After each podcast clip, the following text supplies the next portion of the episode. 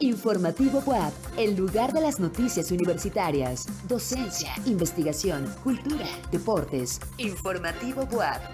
Producción General Radio y TV WAP.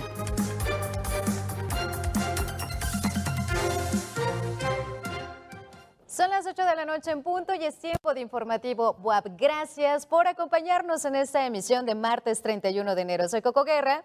Iniciamos. Estabilidad política y académica distinguen a la Facultad de Medicina Veterinaria y Zootecnia. Develan placa conmemorativa por los 27 años de la Estación de Servicio Universitaria.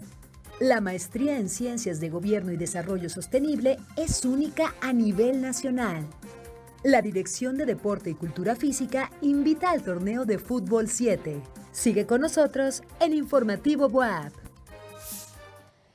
Noches a todas y todos. Bienvenidos a Informativo WAP. Gracias por acompañarnos por frecuencia modulada y por el canal 18.1 de televisión abierta y en el 118 de Megacable. Recuerda que también nos puedes ver y escuchar en redes sociales como arroba TV y desde cualquier lugar del mundo a través de radio y o por la app Radio y TV WAP. Aprovecho para saludar a quienes nos acompañan en esta transmisión por medio de, nuestras estaciones de radio en Tehuacán en el 93.9 de FM, en Chignahuapan en el 104.3 de FM y en el 96.9 de la ciudad de Puebla. Vamos directo a la información.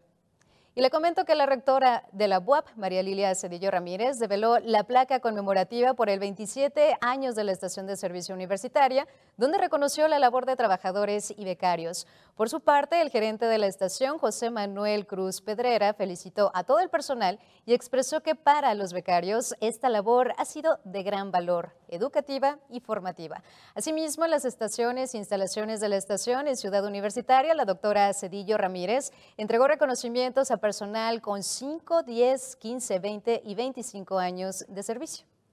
Y pasando también en información con la rectora María Lilia Cedillo, Ramírez presidió el segundo informe de actividades, esto con Fernando Utrera Quintana como director de la Facultad de Medicina Veterinaria y Zootecnia. Elizabeth Juárez nos presenta la información por la responsabilidad de sus profesores, su labor con los jóvenes y su vinculación con la sociedad, la Facultad de Medicina Veterinaria y Zootecnia es sinónimo de estabilidad política y académica, aseveró la rectora María Lelia Cedillo Ramírez tras escuchar el segundo informe de actividades del director Fernando Utrera Quintana. Vemos una facultad con estabilidad en lo político, con desarrollo en lo académico, en todos los ámbitos Vemos una facultad que ve para adelante todo el tiempo, que están pensando qué más vamos a hacer, qué vamos a implementar, ahora cómo vamos a abordar este nuevo problema o este nuevo reto, cómo nos vamos a relacionar con la sociedad, porque eso es importantísimo. No se trata de estar aquí en este municipio y estar alejados. Se trata de integrarse, de ver lo que le hace falta a la comunidad, en qué podemos contribuir como universitarios y ustedes lo están haciendo de una manera muy efectiva. Ante los miembros del Consejo de Unidad Académica, la rectora expresó su satisfacción con este informe y señaló que el compromiso de esta unidad académica se aprecia en la formación de estudiantes y en la prestación de servicios a través del Hospital Veterinario para Pequeñas Especies en la ciudad de Puebla y de manera reciente en Tecamachalco. Para Informativo WAP, Elizabeth Juárez. El volcán Popocatépetl, que continúa inquieto y con intensa actividad, pues registró una explosión en la que arrojó material incandescente sobre las laderas del domo. El estallido ocurrió a las 0 horas hasta con 29 minutos y fue captada por las cámaras instaladas que vigilan su actividad. En las imágenes, como puede ver, es posible esos fragmentos incandescentes muy visibles en nuestra pantalla y una columna de vapor de humo y ceniza volcánica.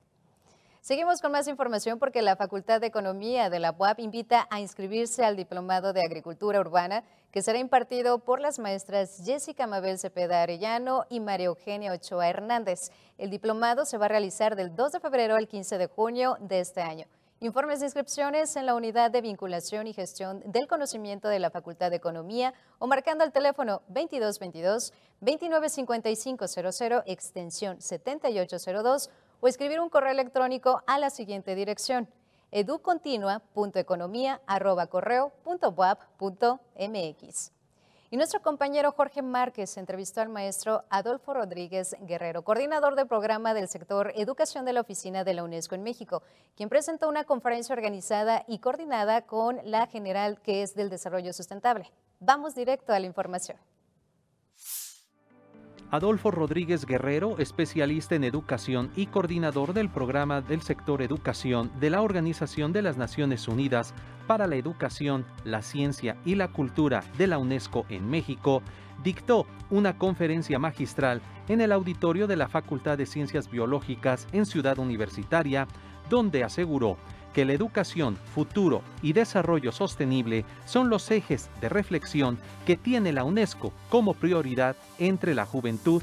Educación, futuros y desarrollo sostenible, que son como los, los ejes de la reflexión que tiene la UNESCO. Bueno, ya desde hace dos años a raíz de la pandemia que hemos venido discutiendo acerca de hacia dónde va eh, los futuros de la humanidad y cómo la educación puede contribuir a mejorar estas eh, visiones del porvenir. Eh, es, es, difícil involucrar a, la juventud en, todas estas pláticas. Yo creo que no. Eh, pienso que una de las claves es saber decir, dicen por ahí, las malas noticias. Y bueno, en ese sentido hay que saber plantear el horizonte crítico que vive el planeta, es decir, esas malas noticias, pero presentarlo desde un horizonte que movilice a la, a la juventud, ¿no? Es decir, que les haga tener mayor conciencia, mejor actitud y sobre todo desarrollar mejores eh, prácticas en su vida cotidiana. La Coordinación General de Desarrollo Sustentable de la UAP lleva a cabo diferentes acciones en materia ambiental donde se ha involucrado a toda la comunidad universitaria y este tipo de acercamientos con diferentes organismos enriquecen los trabajos realizados.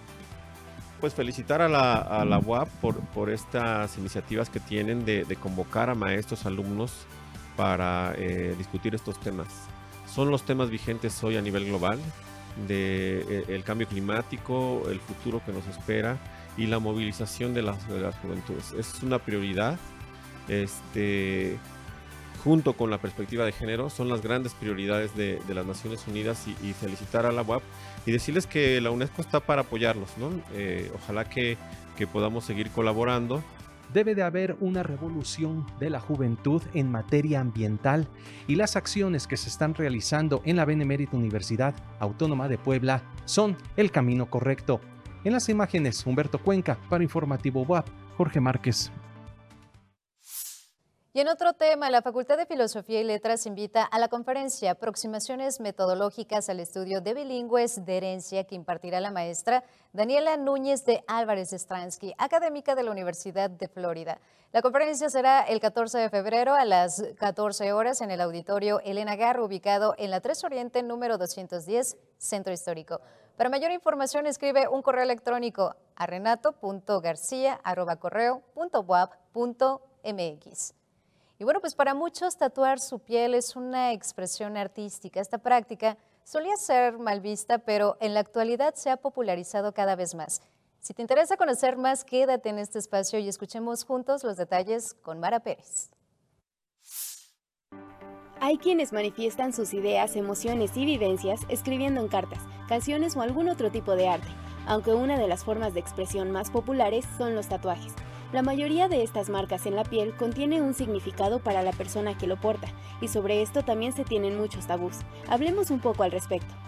La historia del tatuaje proviene de las civilizaciones antiguas y formaban parte de rituales o eran usados para diferenciar clases sociales y de construcción sexogenérica.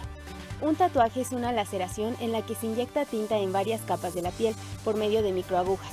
Normalmente se atraviesa la capa de la dermis para prolongar el tiempo de la tinta y evitar que se desvanezca ya que la piel tiende a renovarse periódicamente.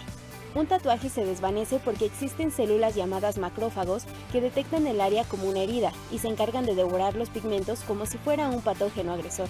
Aunque este ciclo se repite, puesto que al morir las células liberan el pigmento y llegan otras nuevas a comérsela. Es así como se produce una guerra en nuestra piel y en cada batalla se van eliminando pequeñas cantidades de tinta. Es importante que sepas que existen riesgos cuando hay una falta de higiene al momento de realizar un tatuaje. pues podrías adquirir una infección como hepatitis, herpes simple, virus del papiloma humano e incluso VIH, debido al contacto sanguíneo. Por eso siempre debes fijarte en qué condiciones y quién es la persona que va a realizar el trabajo. Aunque sabías que todos tenemos tatuajes naturales, solemos llamarlos lunares, y los produce el pigmento natural de nuestra piel. ¿Y tú cuántos tatuajes tienes? Te ha hablado Mara Jimena Pérez para Informativo WAP. Y en más información, la Secretaría de Investigación y Estudios de Posgrado de la Facultad de Ingeniería invita a su planta académica a participar en la convocatoria 2023 de proyectos de investigación no financiados con el objetivo de fomentar la integración de cuerpos académicos y grupos de investigación relacionados con las líneas de generación y aplicación del conocimiento de licenciatura, posgrado y cuerpos académicos de la unidad académica. Solicita mayor información al correo electrónico maestría www.wap.com.mx. Y hoy es martes y es momento de la colaboración del doctor Luis Ochoa Bilbao, director de la Facultad de Ciencias Políticas y Sociales, quien esta noche nos habla acerca del viaje del Papa Francisco a República Democrática del Congo, ubicada en el continente africano. Muy buenas noches, doctor Ochoa. Bienvenido a Informativo PUAP. Buenas noches, Coco.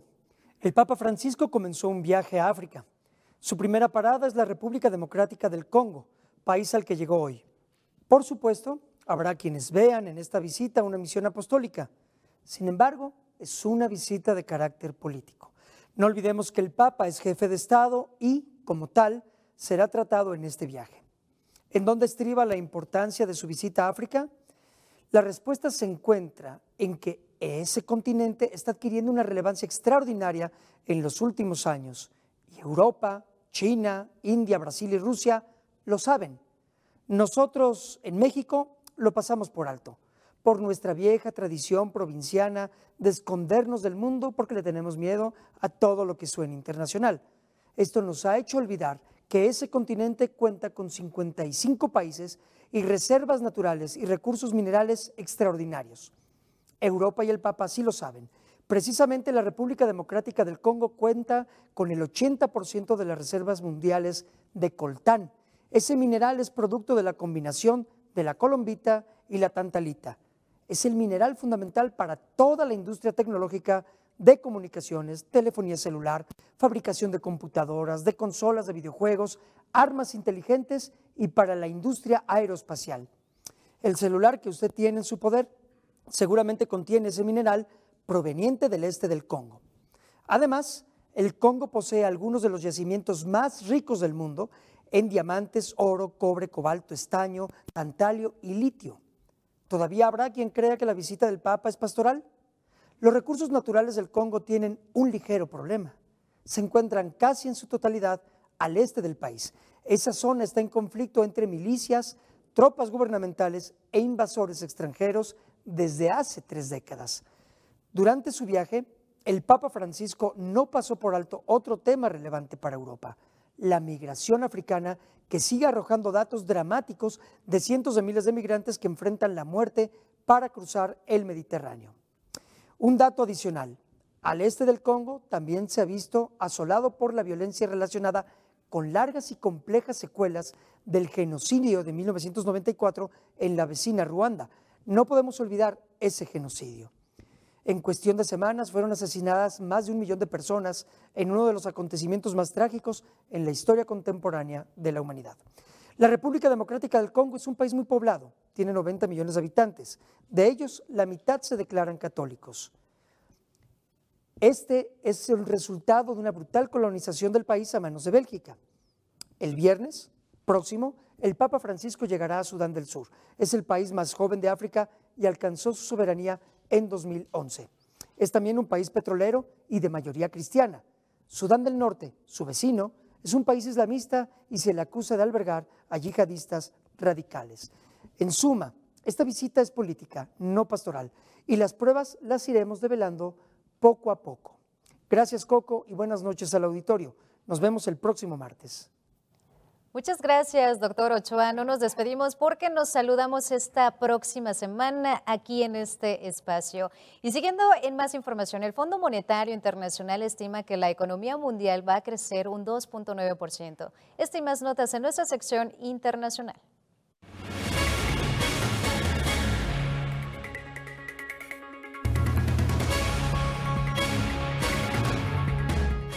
La Unión Europea espera firmar en julio el acuerdo de libre comercio con los países del Mercosur, afirmó el presidente de la Comisión Europea a cargo de las negociaciones climáticas internacionales. El compromiso del presidente Lula da Silva es firme en la lucha contra la deforestación, haciendo reflexionar a los europeos sobre la conveniencia de seguir adelante con el Mercosur. La concertación fue concluida en junio de 2019, después de 20 años de negociaciones, pero sin aprobación parlamentaria y con fuertes críticas de ambos lados. El Fondo Monetario Internacional estimó que la economía mundial resistirá mejor de lo previsto en 2023, pues este año crecerá un 2.9% y la amenaza de recesión se atenuará en algunos países. Esto se debe al consumo e inversión fuerte y al levantamiento de la estricta política de China para combatir el coronavirus. La región de América Latina y el Caribe crecerá 1.8% menos que a nivel global, pero 0.1 puntos porcentuales más que lo anticipado anteriormente. En Perú, las puertas a una de las maravillas del mundo, Machu Picchu, se encuentran cerradas debido a los disturbios en el país. El vicepresidente Henry Javar comentó que van en caída libre desde el 7 de diciembre ya que no hay turistas en la zona, y los problemas actuales del gobierno no han ayudado en nada. Los comerciantes en la zona turística han visto una baja económica al no tener turistas, y califican como fatal y triste la situación actual del país.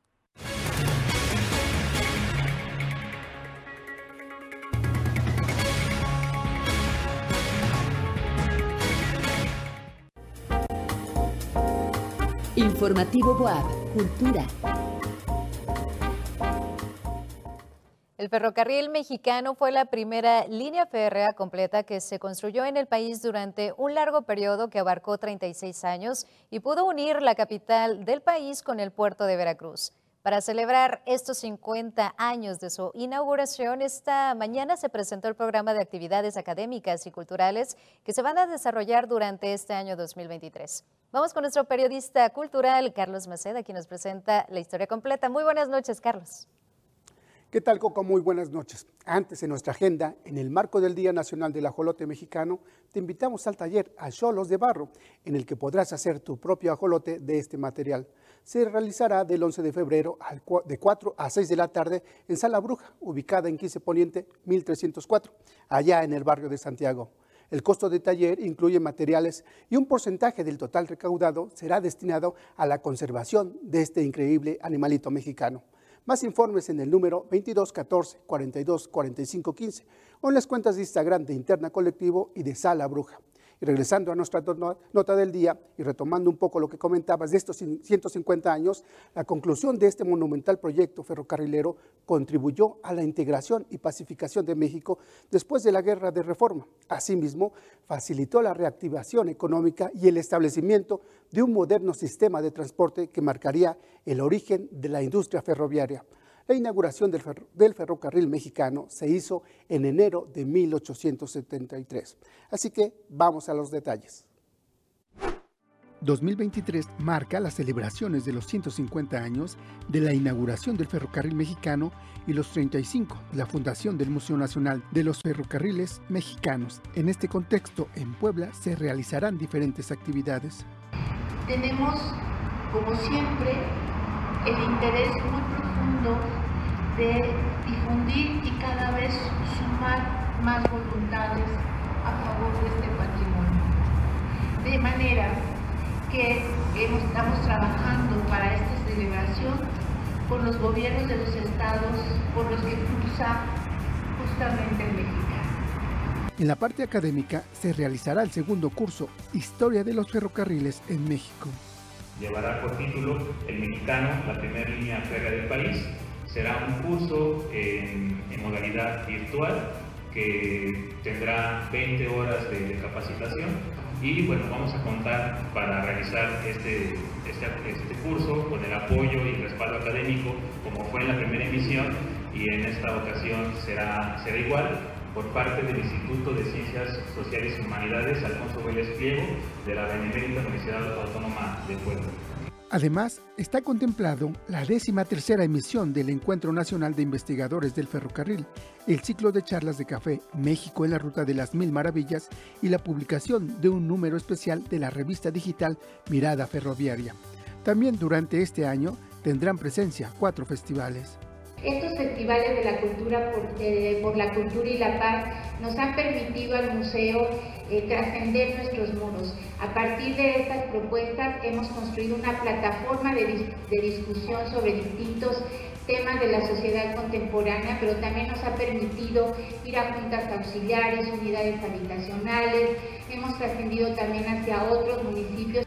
Como parte de su agenda cultural, promoverán en los estados de Veracruz, Puebla, Tlaxcala, Hidalgo, así como en el Estado de México y Ciudad de México, las exposiciones itinerantes de México a Veracruz, una cierta mirada, los puentes del Metlac, y Juan de Basallo, fotógrafo y cineasta de Veracruz. Al programa de exposiciones se sumará la restauración y exhibición de un par de locomotoras que operaron en el ferrocarril mexicano.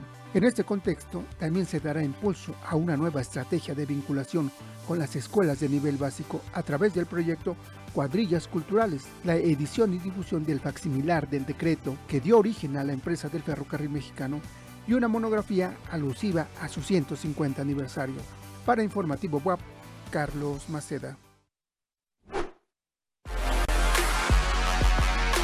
Informativo WAP, Deportes.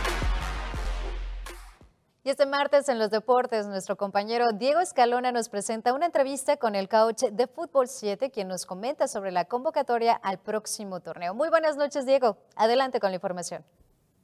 Buenas noches, Coco. Antes, te comento que la Dirección de Deporte y Cultura Física continúa invitando a participar en su Liga Dominical Estudiantil WAP de Voleibol 2023, que se realizará a partir del 12 de febrero. Las ramas son femenil, varonil en sus categorías eh, bachillerato e inferiores y nacidos 2004 y menores. Mayores informes en la página electrónica didecufi.wap.mx. Y ahora sí, vamos a nuestra nota de nuestro compañero Rodrigo Sánchez, que conversó con el coach Carmelo y el torneo de Foot 7. Vamos a la nota.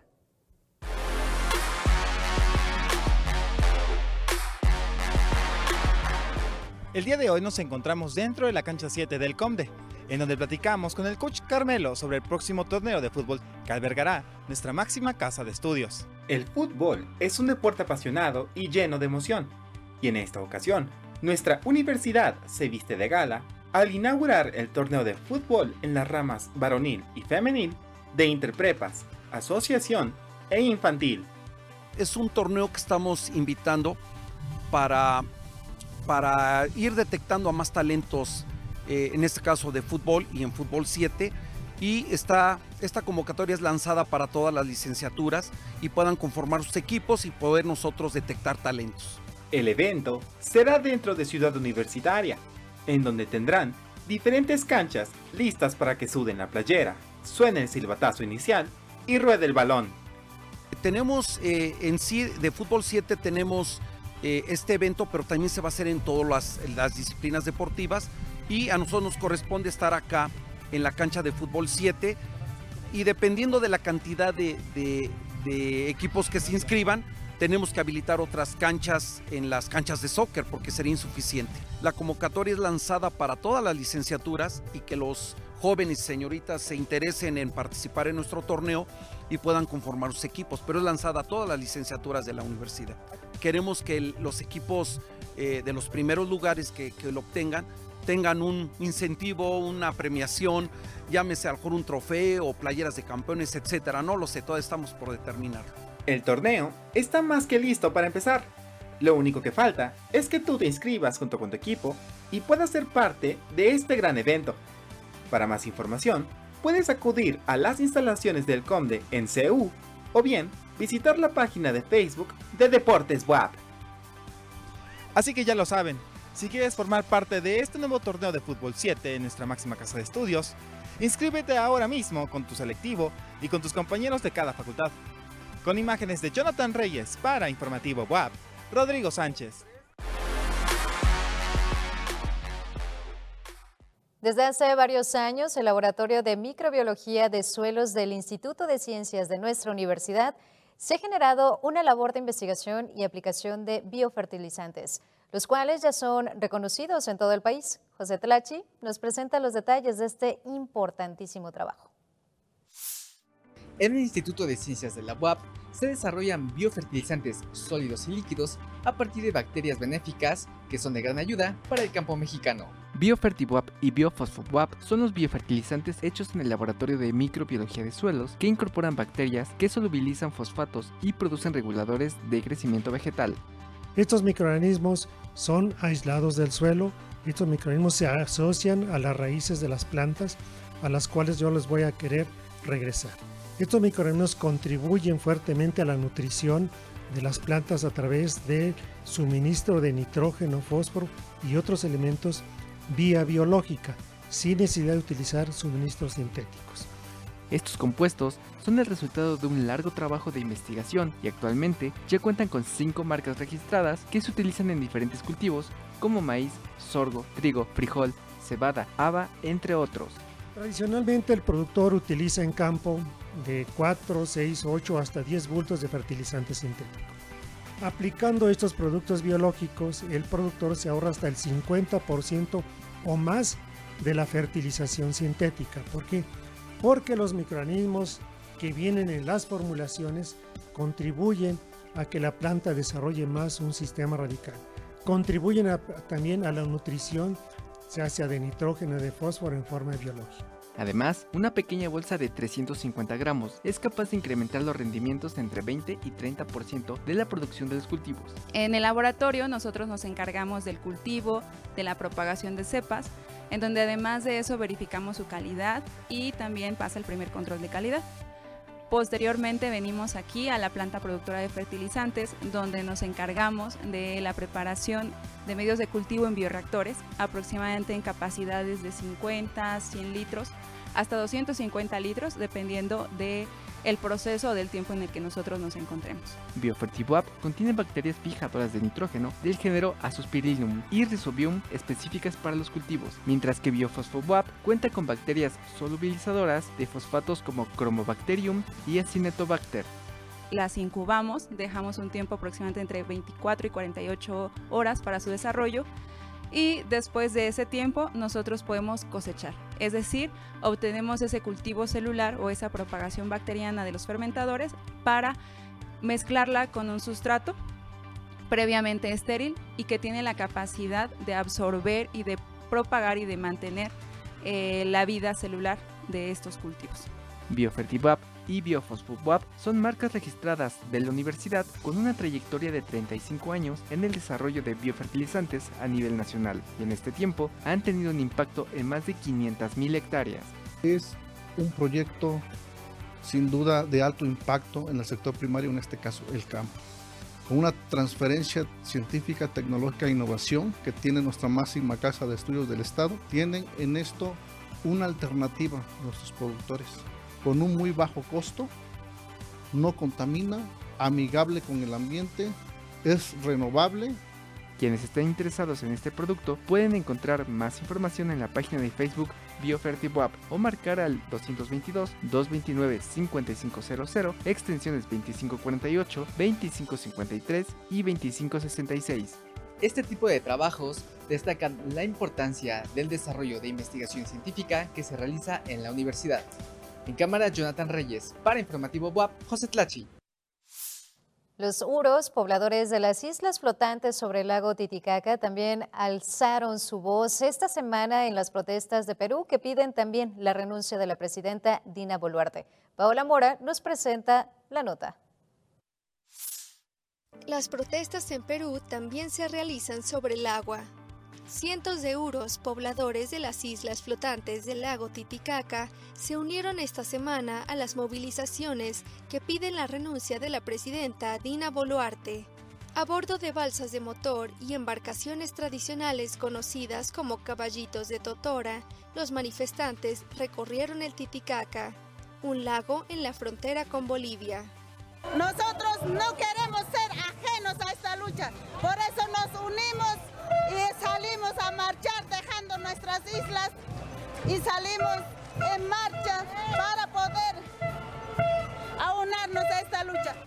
es escenario desde hace semanas de manifestaciones que exigen la renuncia de Boluarte, quien asumió el poder en diciembre pasado tras la destitución del presidente izquierdista Pedro Castillo, de origen indígena, que había prometido mejoras en derechos sociales para estas regiones del sur. Queremos una constitución nueva que represente a los verdaderamente taquileños, a los peruanos, a los nativos, a los taquileños, a los a la región de Puno, a los hermanos de todo el Perú que están están lejos de, la capital. Los manifestantes suros llegaron hasta la plaza de armas de la ciudad de Puno, donde denunciaron las afectaciones al sector turístico en estas zonas andinas del sur, tras más de 40 días de manifestaciones con bloqueos de carreteras y cerca de medio centenar de muertos. Para Informativo WAP, Paola Mora. Damos paso a la programación de radio y TV Web. Gracias por el favor de tu atención. Recuerda que mañana tenemos una cita para vernos y escucharnos en Informativo Web con nuestra compañera Laura Montiel. Gracias a Radio WAP Chignahuapan, Tehuacán y Radio WAP en Puebla, capital, por la emisión de este informativo y gracias a los que siguieron la información de nuestra institución en las redes sociales. Me despido con una frase de la escritora Laura Esquivel. El corazón no es lugar adecuado para el odio. Soy Coco Guerra. Siempre haz escuchar tu voz.